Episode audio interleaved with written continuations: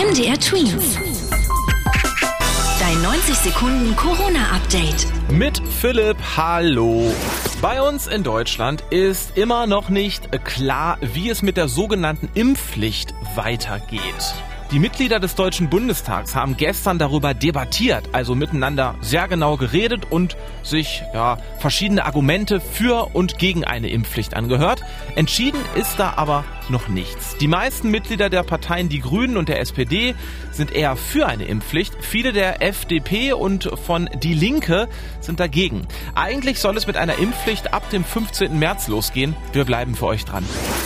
Der Corona-Impfstoffhersteller Moderna forscht jetzt an einem Impfstoff, der speziell auf die neuere Omikron-Variante des Coronavirus zugeschnitten ist. In den USA wird das mit 600 Freiwilligen getestet, die zum Teil auch schon gegen Corona geimpft sind. Das Ganze heißt dann klinische Studie und kann den Wissenschaftlern am Ende sagen, welcher spezielle Impfstoff gegen Omikron wahrscheinlich am wirksamsten ist. Auch die Hersteller BioNTech und Pfizer forschen an neuen Impfstoffen gegen Omikron. Im März schon könnte es eine Zulassung ihres neuen Impfstoffs geben. In Großbritannien wurden viele Corona-Schutzmaßnahmen aufgehoben. Seit gestern Nacht gelten neue Regeln. In Innenräumen muss keine Maske mehr getragen werden. Die Menschen kommen wieder leichter zu großen Veranstaltungen auch in Tanzclubs zum Beispiel. Die Corona-Infektionszahlen in Großbritannien, die sind noch hoch. Trotzdem hat die Regierung unter dem britischen Premierminister Boris Johnson diese Entscheidung getroffen.